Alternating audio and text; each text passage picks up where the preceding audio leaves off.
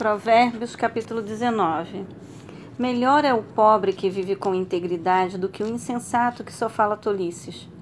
Não é proveitoso ter zelo sem discernimento, nem ser precipitado e desviar-se do caminho. A perversidade do ser humano corrompe sua vida, mas é contra o Senhor que sua alma se rebela.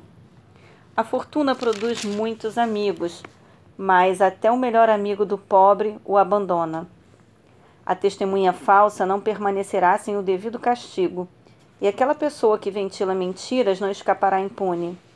São muitos os que têm prazer em adular os governantes, e todos são amigos de quem dá valiosos presentes. O pobre é desprezado por todos os seus parentes, quanto mais por seus amigos. Ainda que os procure para lhes pedir ajuda, não os encontra em lugar nenhum. O que adquire entendimento ama sua própria alma, o que preserva a inteligência encontra o bem. A falsa testemunha não viverá sem castigo, e o que profere mentiras perecerá. Não fica bem que os tolos vivam luxuosamente. Mais ridículo ainda é o servo dominar os príncipes. Sábio é o homem que consegue controlar seu gênio, e sua grandeza está em ser generoso e perdoador com quem o ofende. A ira do rei é como o rugido de um leão enfurecido. Entretanto, sua bondade é como o orvalho que desce suave sobre a relva. Um filho sem juízo pode levar seu pai à desgraça. A esposa murmuradora e briguenta é como uma goteira que não para de gotejar. Um homem pode herdar dos seus pais casa e dinheiro, mas somente o Senhor pode conceder uma esposa sábia. A indolência conduz ao sono profundo e o preguiçoso passa fome.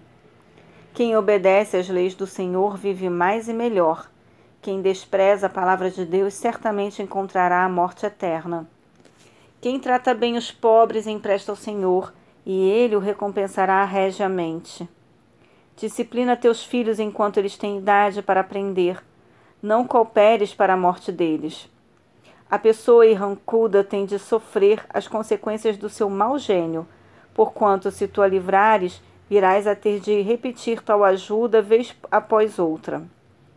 Presta bastante atenção aos sábios conselhos e recebe de coração a orientação. Assim alcançarás a sabedoria. O ser humano pode fazer muitos planos, contudo, quem decide é Deus, o Senhor. O que se espera do ser humano é seu amor leal. É muito melhor ser conhecido pelos poucos recursos conquistados do que pelas muitas mentiras ditas.